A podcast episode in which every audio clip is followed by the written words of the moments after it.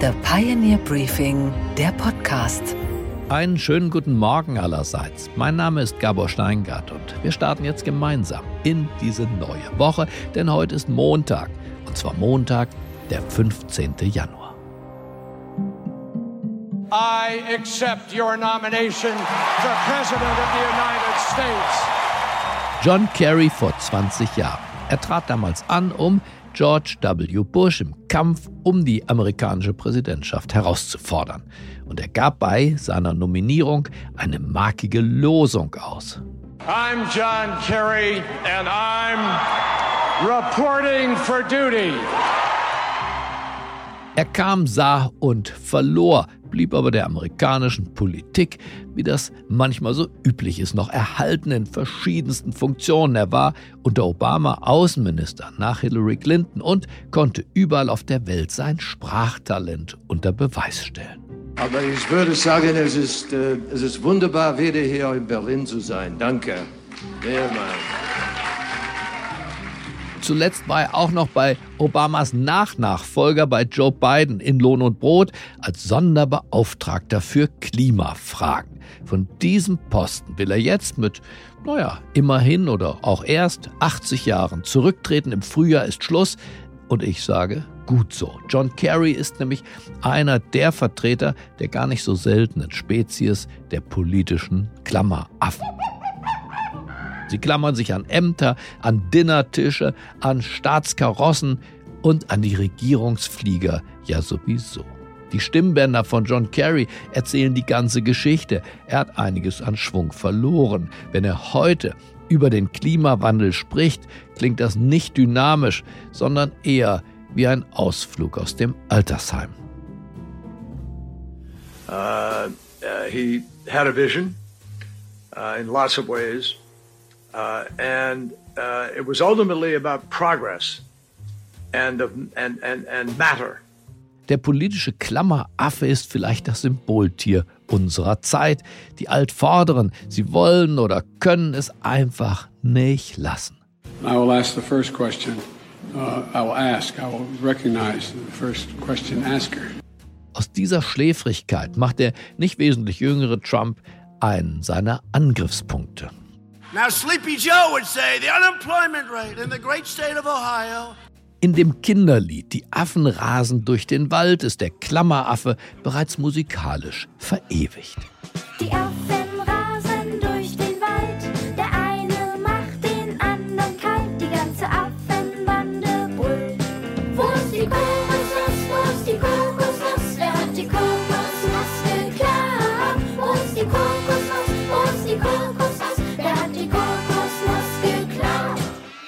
Auch in Deutschland wurden schon einige Exemplare dieser Spezies Klammeraffe gesichtet, im Sauerland zum Beispiel. Ich glaube, da lebt einer. In Bonn glauben die Leute sogar, im Sauerland sagen sich Fuchs und Hase gute Nacht. Das Sauerland will CDU. Das ist kein Vorurteil. Ich zähle auf Sie am 16. Oktober. Friedrich Merz mit Ende 30. Aber der junge Besen ist jetzt ein alter Besen, weshalb er neuerdings für alte Bürsten wirbt. Junge Besen kehren gut, aber die alte Bürste kennt die Ecken. Sollte es keine Neuwahlen geben, dann könnte die alte Bürste mit 70 Jahren Bundeskanzler werden. Mit Blick darauf scheint der politische Fachkräftemangel in der Union wirklich dringlich zu sein. Er, Friedrich Merz, wäre der älteste Bundeskanzler bei Amtsantritt, der älteste nach Adenauer, der bei seiner ersten Wahl immerhin ja schon 73 Jahre alt war. Es ist die Schicksalsfrage Deutschlands. Wir stehen vor der Wahl zwischen Sklaverei und Freiheit. Wir wählen die Freiheit. Vielleicht war Konrad Adenauer ja der Urvater der Klammeraffen. Mit 87 erst konnte sich Adenauer vom Amte trennen, widerwillig. Der Journalist Hans-Ulrich Kemski von der Süddeutschen Zeitung beobachtete damals den Abgang des Alten aus dem Bundeskanzleramt ganz genau. In der ARD-Dokumentation Der Patriarch erinnert er sich. Und dann setzte er sich in sein Auto. Da fiel er allerdings, ich habe das genau beobachtet, plötzlich sich zusammen und der Fahrer verhüllte ihn wie einen alten, zerbrechlichen Mann, hüllte ihn in Decken ein und fuhr ihn davon. Und genau so einen Abgang sollte man sich doch ersparen. John Kerry geht übrigens nicht in Rente, das wäre ja viel zu früh, sondern er wechselt als Mitglied in das Wahlkampfteam von Joe Biden. Fazit, die Demokratie stände wahrscheinlich deutlich vitaler da, wenn sie dem Wähler nicht wie ein Altersheim beim Ausflug gegenübertreten würde. Keine Firma macht einen 70-Jährigen zum Chef. Kein Verein macht einen 70-Jährigen zum Trainer. Und keine Musikband einen 70-Jährigen zum Leadsänger. Der Klammeraffe gehört wahrscheinlich doch zu Recht auf die Liste der bedrohten Tierarten. Unsere weiteren Themen heute Morgen. Seit Wochen sind die deutschen Bauern im Demonstrationsmodus. Sie ernten nicht, sondern sie sehen, und zwar Ärger für die Regierung. Die Wut wächst und wuchert jetzt auf allen Feldern. Vor allem ein Mann ist hier gefordert, Cem Özdemir, Bundesminister für Ernährung und Landwirtschaft. Ich spreche gleich mit ihm. Ich versuche diese Krise jetzt zu nutzen, um all die Themen, über die zu reden bislang schwierig war, endlich voranzubringen, damit sich was tut. Außerdem gibt unsere Börsenreporterin in New York einen Einblick in die neuen Quartalszahlen der amerikanischen Banken. Und Deutschlands berühmteste Krechtsstimme, nämlich die von Uli Mewes, bekommt im Alter von 95 Jahren eine neue Rolle. Außerdem blicken wir zurück auf die legendäre Notlandung eines Airbus A320 auf dem Hudson River. Cem Özdemir ist Bundesminister für Ernährung und Landwirtschaft und damit der Mann der Stunde. Einer, der gerade viel im Land unterwegs ist, um mit protestierenden Bauern zu sprechen. Er scheut sich nicht vor der direkten Auseinandersetzung und er scheut sich auch nicht einzuräumen, dass die Größen seiner Regierung, der Kanzler, der Vizekanzler, der Finanzminister, ihn, den Landwirtschaftsminister, beim Kürzen im Haushaltsplan nicht gefragt haben. Aber es kann nicht sein, dass ein Berufsstand über Gebühr strapaziert wird, vor allem ohne dass er vorher Gehör gefunden hat. Und das war hier nicht der Fall. Und darum habe ich gesagt, diese Beschlüsse kann ich so nicht mittragen als Bundeslandwirtschaftsminister. Und ich sage das sehr deutlich. Ich habe das vorher gesagt, ich sage das auch jetzt. Ich habe vor dem großen Demonstrationsfinale heute am Brandenburger Tor in Berlin mit Cem Özdemir gesprochen. Wollen wir doch mal horchen, was der Mann uns heute zu sagen hat. Einen schönen guten Morgen, Cem Özdemir. Guten Morgen, Herr Steingart. Sie waren ja sehr transparent am Anfang äh, dieser Proteste und haben gesagt, ich wurde von Habeck, Lindner, Scholz nicht konsultiert und habe im Gegenteil sogar explizit vor diesen Beschlüssen gewarnt. Was haben Sie also gedacht und gefühlt, als es dann doch so kam? Haben Sie an Rücktritt gedacht eigentlich in dieser Minute? Auch Ihr eigener Parteifreund Robert Habeck hat Sie ja überhört und die äh, Koalitionsspitzen haben Sie ignoriert. Also es hat sich ja was verändert zwischen dem ersten und dem zweiten Beschluss, bei dem ich dann beteiligt war. Und das hat viel mit dem zu tun, was ich da gesagt und getan habe. Und gehen Sie mal davon aus, dass ich deutlich gemacht habe, wenn die Beschlüsse so bleiben, dann macht meine Arbeit keinen Sinn. Ich habe jetzt zwei Jahre mit den Landwirten in einem nicht ganz einfachen Prozess mit der Umweltseite in einem dialogischen Verfahren versucht, das in der Mitte zusammenzuhalten, niemanden vom Tisch weggehen zu lassen und das ist in einer Nacht zerschreddert worden. Und von daher war klar, ein weiter so geht so nicht. Verstehe. Jetzt ist ja die Kfz-Steuerbefreiung, die bleibt jetzt, die grüne Plakette bleibt, aber das Steuerprivileg fällt. Es fällt jetzt langsamer, es fällt in Stufen, aber es fällt. Und damit sind die Bauern ja, Stand heute Morgen, noch nicht zufrieden. Was sagen Sie den Bauern? Kommt da noch was oder ist das jetzt Ende der Fahnenstange für diese Regierung? Also zwei Sachen. Erstens, wenn man ein Medikament verabreicht, man verabreicht es aber spät, dann kann es sein, dass es die Wirkung nicht erzielt, die man sich vielleicht davon erhofft hat. Es wäre viel besser gewesen, man hätte diese Korrektur vor Weihnachten vorgenommen. Auch da habe ich darauf hingewiesen. Es ist aber nicht passiert. Jetzt ist es so, jetzt muss man den Blick nach vorne richten. Der Beschluss gilt, der gilt auch für mich. Schließlich war ich daran beteiligt. Da muss man auch dann äh, fair und, und ehrlich sein. An welchem Beschluss waren Sie beteiligt? An diesem jetzigen, an dem Kompromiss? An der Wegnahme, dass die Kfz-Steuerbefreiung, dass ja. die wieder in vollumfänglich gilt, wie sie war, und dass das Diesel, äh, Agrardiesel nicht auf einen Schlag wegfallen kann. Daran war ich beteiligt und musste mein Einverständnis erklären und habe das auch gemacht. Aber schauen Sie, es ist doch, man muss sich das vorstellen wie so ein Fass.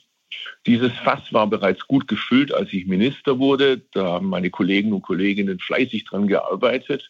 Und jetzt hat die Ampel einen großen Fehler gemacht. Sie hat auch nochmal eine Schippe draufgelegt. Und das war der sprichwörtliche Tropfen, der das fast zum Überlaufen brachte. Aber wir müssen uns jetzt, glaube ich, den Agrardiesel zum Anlass nehmen, uns mal generell mit dem zu beschäftigen, was seit Jahrzehnten in der Landwirtschaft schiefläuft. Beim Agrardiesel, tut sich da noch was? Geht da noch was? Oder ist der, der Kompromissspielraum für Sie auch schon ausgeschöpft? Für mich als Minister ist er ausgeschöpft. Was den Agrardiesel konkret angeht, was das Parlament angeht, das kann ich Ihnen nicht sagen. Äh, es gilt das Strucksche Gesetz, dass die Dinge manchmal anders rauskommen können, wie sie reingehen. Das weiß ich nicht. Aber für mich als Minister und Kabinettsmitglied, da muss ich auch ehrlich und transparent sein. Ich habe da mit allem, was ich kann, habe ich eingesetzt und habe das erzielt. Das ist ja jetzt mal nicht, nicht, nicht, nichts. Würden Sie den Bauern denn jetzt raten, nach Hause zu fahren, die Proteste einzustellen? Denn es ist ja noch einiges geplant. Die Bauern, auch ihre Verbände, aber auch einzelne Aktivisten sind ja nach wie vor kampfeslustig. Was würden Sie denen zurufen, den Kampfeslustigen? Sie waren gerade in Ellwangen, in der Halle, vor der Halle. Sie sind ja bei den Bauern. Was sagen Sie denen heute Morgen? Nach Hause fahren? Also erstmal ist es ihr demokratisches Recht, auf die Straße zu gehen. Die Proteste verlaufen friedlich. Die Bauern grenzen sich sehr deutlich ab von Rechtsextremisten, von anderen Trittbrettfahrern. Es gelingt ja der AfD offensichtlich nicht, das, was sie vorhatten, äh, das zu kapern für ihre Interessen.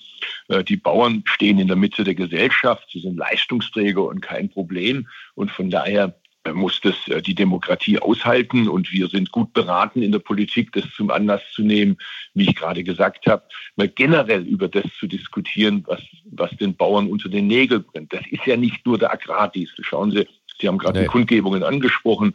Ähm, ich bleibe ja da immer noch stehen danach und rede mit den Leuten noch. In der Halle hatte ich das jetzt ein paar Mal gemacht ja, sowohl äh, bei Heilbronn als auch jetzt da in Ellwangen. Und da kommen viele zu mir und sagen, wisst ihr, wenn Sie nur das mit dem Agrardiesel bes beschlossen hätten, dann würde heute die Lage eine andere sein. Aber was Sie gemacht haben, ist ja, dass Sie uns nicht konsultiert haben. Erster Fehler. Zweitens, was Sie nicht gemacht haben, ist, dass Sie uns eine Perspektive geben, wie es weitergeht. Also wenn man was wegnimmt, muss man auch was geben. Das kennen wir doch. Wenn Sie sagen, der Verbrennungsmotor beim Auto soll irgendwann auslaufen, dann muss man die Alternative dazu, die Elektromobilität fördern. Ansonsten legt man die Leute ja still. Das kann ja wohl nicht die Ansage sein in einer Industriegesellschaft. Und mir sagen viele, schauen Sie, Sie haben äh, gute Dinge angestoßen beim Umbau der Tierhaltung, aber wie geht es denn jetzt weiter? Und da haben die Bauern einfach recht. Eine Finanzierung muss her, Herr Özdemir. Nicht nur Strukturen, eine Finanzierung. Die Bauern sagen, wir machen alles, wie ihr es haben wollt. Äh, die Kuhställe könnten aussehen äh, wie im Zoo das Löwengehege mit Freilauf. Aber einer muss, einer muss es bezahlen. Einer muss es bezahlen. So ist es. So ist es. Und da war ich gerade dabei. Das ist zum einen die Frage, dass wir als Bürger hohe Ansprüche haben als Landwirte an die Landwirtinnen und Landwirte, aber als Verbraucher nicht bereit sind, dafür zu bezahlen. Der Anteil, den wir aufwenden für Lebensmittel, ist dramatisch gesunken mittlerweile. Das ist sicherlich auch eine Errungenschaft in Sachen soziale Gerechtigkeit, aber es führt eben auch dazu, und das muss man ehrlich sagen, dass von dem, was wir bezahlen, die Bauern all diese Voraussetzungen nicht erfüllen können. Deshalb ist es eigentlich auch falsch, wenn wir immer von Subventionen sprechen, weil das den Eindruck erweckt, wir schenken den Bauern was. Wir kompensieren das zum Teil, was die Leute heute deutlich weniger für Lebensmittel zahlen. Zweiter Punkt. Wir haben gesagt, wir müssen die Tierhaltung umbauen. Ich habe vieles auf den Weg gebracht. Es gibt ein staatlich verbindliches Tierhaltungskennzeichen. Das kommt jetzt. Das Baugesetzbuch ist geändert, die Emissionsschutzverordnung verändert. Mit der 1 Milliarde, die ich habe, beginnend bei der Schweinehaltung, mehr Geld, als es je gab. Aber zur Wahrheit gehört auch, wenn wir alle Nutztierarten, alle Vertriebswege drin haben wollen, dann wird die Milliarde natürlich niemals reichen. Also muss man jetzt sagen, was kommt. Ich habe dazu einen Vorschlag gemacht, basierend auf dem Bericht der Beuchert-Kommission, die Tierwohlabgabe oder wie man sie auch nennen kann, der Tierwohlcent. Beuchert hat mal vorgeschlagen 40 Cent. Das bräuchte man ja jetzt erstmal gar nicht, Also das Kilo Borchert ging ja auch nicht von einer Milliarde, sondern von drei bis vier Milliarden aus. Mit der Pro Jahr? Zustimmung pro Jahr, pro Jahr.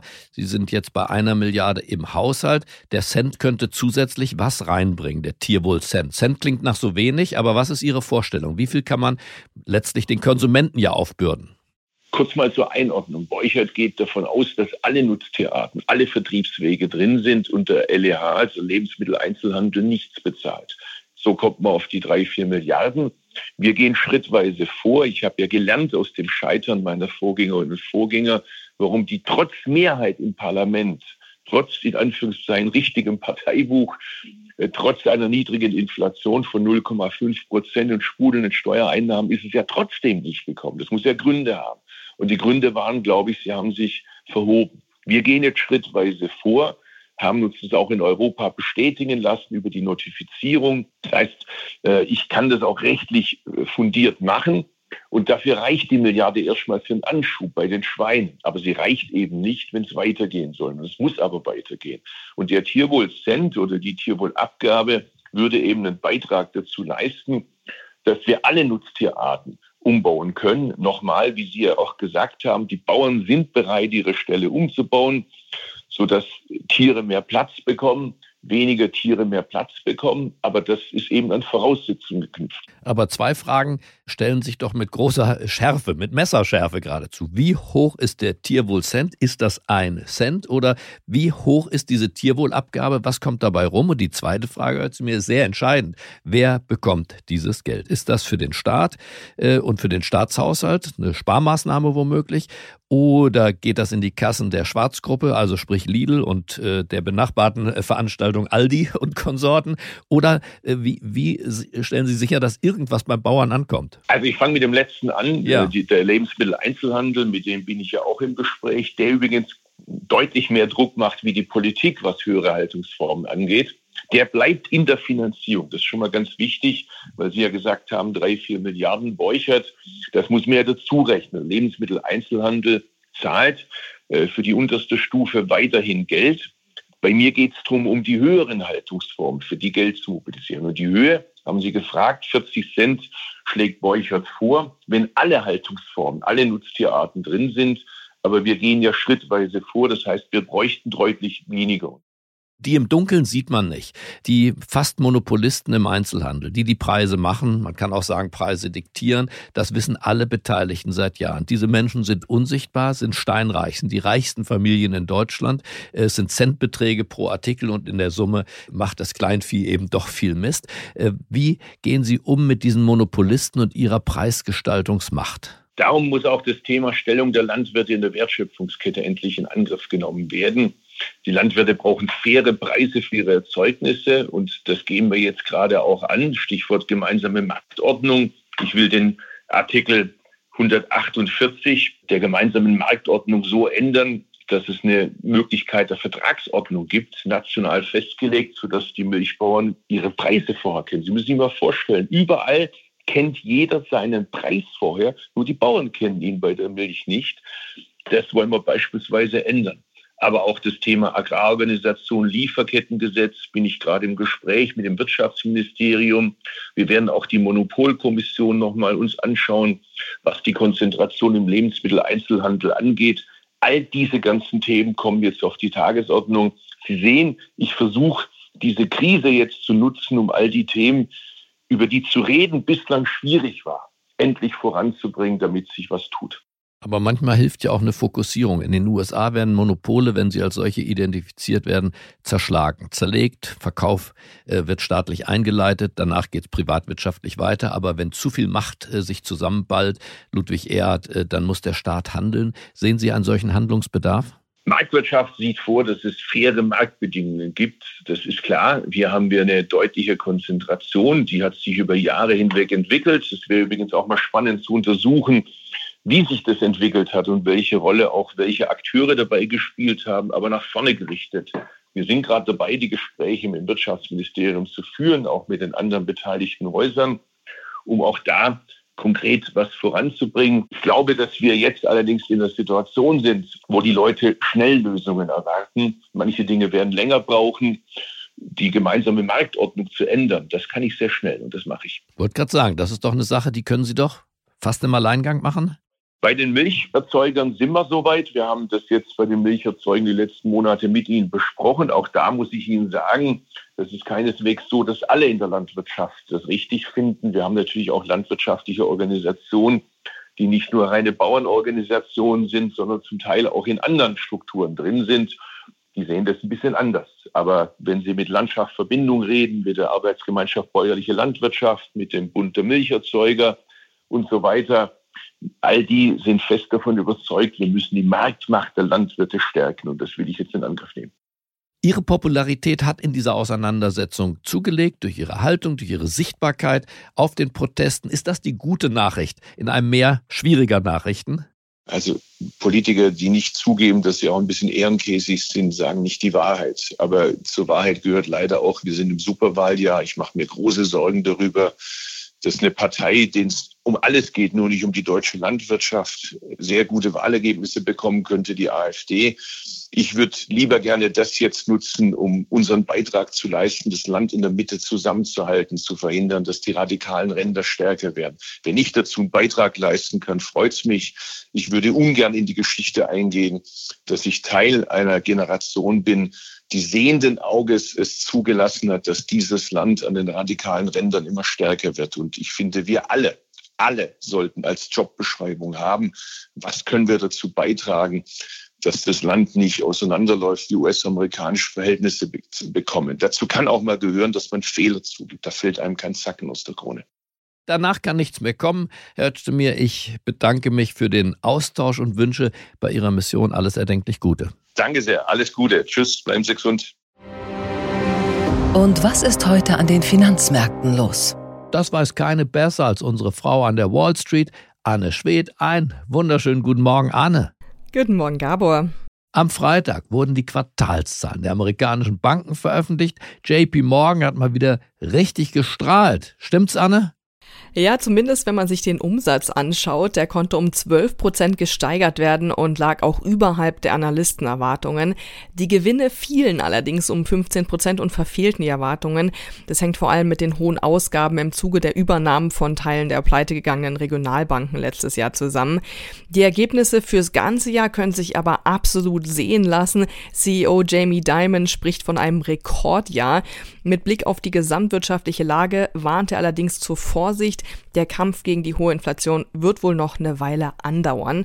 Abgesehen von JP Morgan gab es auch noch die Zahlen von weiteren Banken am Freitag. Bei der Bank of America gab es zum Beispiel auch fallende Gewinne. Bei Wells Fargo konnten die Gewinne etwas gesteigert werden. Und bei der Citigroup gab es nicht nur fallende Gewinne, sondern da stand auch unterm Strich ein Verlust. Die Bank kündigte deshalb auch an, 10% der Mitarbeiter zu entlassen. Und dann lass uns doch noch schnell einen Ausblick wagen, was für die Anleger in dieser Woche wichtig sein könnte. Was denkst du, Anne? Also diese Woche ist verkürzt bei uns, weil wir heute mit dem Martin Luther King Day einen Feiertag haben und ansonsten geht diese Woche die Berichtssaison so richtig los. Das ist für die Anleger immer ganz interessant, um zu sehen, wie es den Unternehmen so generell geht. Jetzt momentan gibt es ja auch vor allem Aufschlüsse darauf, ob und inwieweit die Zinserhöhungen der Notenbank der Wirtschaft wirklich geschadet haben. Da haben wir jetzt zum Beispiel morgen die Zahlen von Morgan Stanley, Goldman Sachs und Interactive Brokers, Mittwoch Charles Schwab und US Bancorp, Donnerstag für alle Sandalen-Fans die Zahlen des Börsenneulings Birkenstock und Freitag dann noch unter anderem von ein paar kleineren Banken und Finanzinstitutionen. Also wird absolut spannend, Gabor. Okay, Gabor, und was hat dich heute Morgen wirklich überrascht? Dass die nächste Folge der drei Fragezeichen dieser legendären Hörspielreihe vielleicht den Titel tragen könnte, die drei Fragezeichen und die Stimme, die nie aufgibt.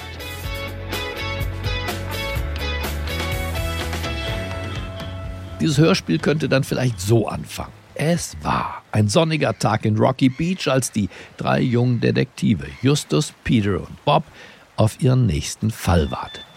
Plötzlich erreichte sie eine Nachricht. Eine Nachricht, die ihre Aufmerksamkeit erregte. Denn eine der bekanntesten Stimmen Deutschlands will wieder aktiv werden. Uli Mewes. Er hatte in den 80ern ja schon mal bei Ihnen bei den drei Fragezeichen mitgewirkt. Hm? Die drei Detektive, wir übernehmen jeden Fall. Drei Fragezeichen. Erster Detektiv Justus Jonas, zweiter Detektiv Peter Shaw, Recherchen und Archiv Bob Andrews. Echte Profis also, na? Was bedeuten die drei Fragezeichen? Äh, Sie sind ein allgemeines Symbol für das Unbekannte.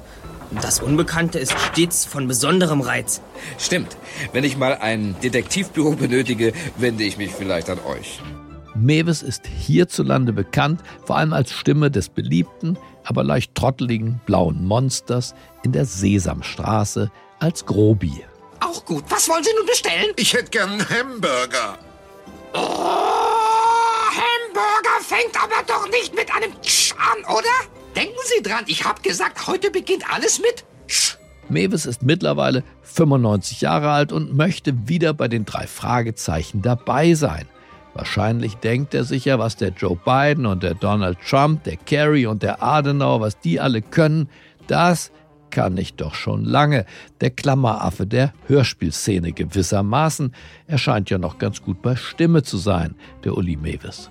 Und die drei Detektive in Rocky Beach sagen nicht Nein, sondern sie sagen Ja. Sie sagen erfreut Ja. In Folge 225 kommt es daher jetzt zum großen Wiederhören. Und wenn es gut läuft, heißt es sicherlich auch danach, Fortsetzung folgt, denn der Mann ist ja erst 95 Jahre. Und was, Gabor, geht eigentlich gar nicht?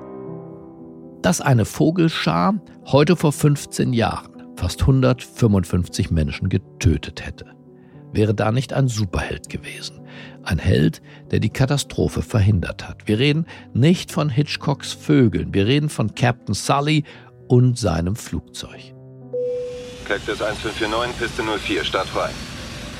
Cactus 1549, startfrei. US Airways Flug 1549 von LaGuardia, New York nach Charlotte in North Carolina. Wir schreiben den 15. Januar 2009. Es war ein sonniger Wintertag, eigentlich ein Routineflug. Um 15.24 Uhr wird die Starterlaubnis erteilt. Alles läuft nach Plan zunächst, aber nur für drei Minuten. Ein Passagier erzählt. Ein Passagier erzählt in der Dokumentation das Wunder vom Hudson River. Aus dem Augenwinkel sah ich etwas Graues, das am Fenster vorbeiflog und gegen das Triebwerk stieß.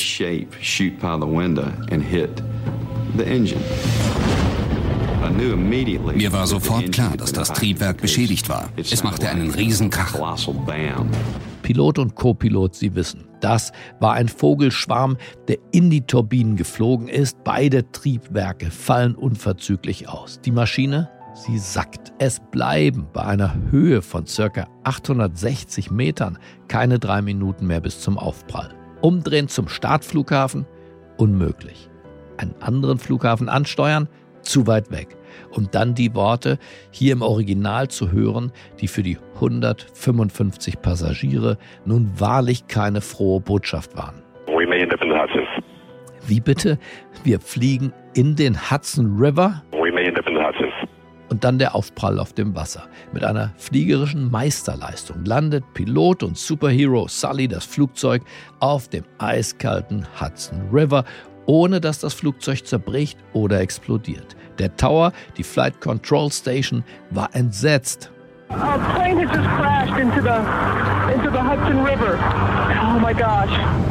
Boote werden zur Hilfe gerufen und retten alle Menschen. Keiner stirbt. Die Sensation war perfekt. Und Captain Sully ist heute mit 72 Jahren ein hochdekorierter Rentner. Geht doch wenigstens mal einer, der aufhören kann. Birds flying high. You know how I feel. Ich wünsche Ihnen einen fulminanten Start in diese neue Woche. Bleiben Sie mir gewogen, es grüßt Sie auf das Herzlichste. Ihr Gabor Steingart. Breeze drifting on by. You know how I feel. It's a new dawn. It's a new day. It's a new life for me. And I'm feeling good.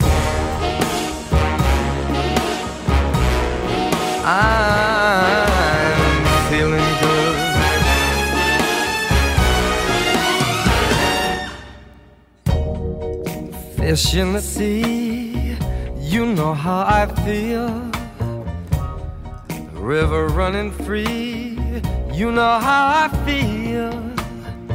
Blossom on a tree. You know how I feel. It's a new dawn. It's a new day. It's a new life for me. And I'm feeling good.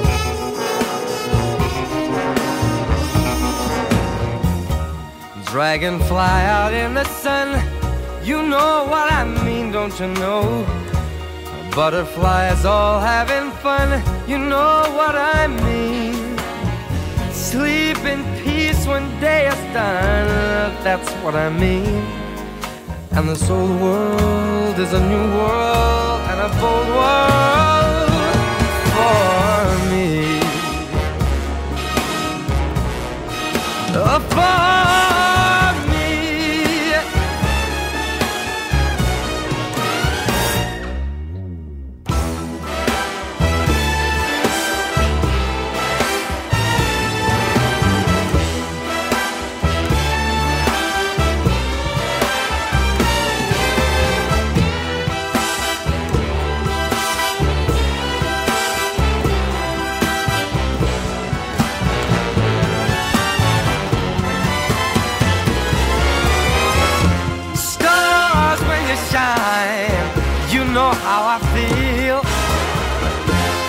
Scent of the pine, you know how I feel. Oh, freedom is mine, and I know how I feel. It's a new dawn, it's a new day, it's a new life. It's a new dawn, it's a new day, it's a new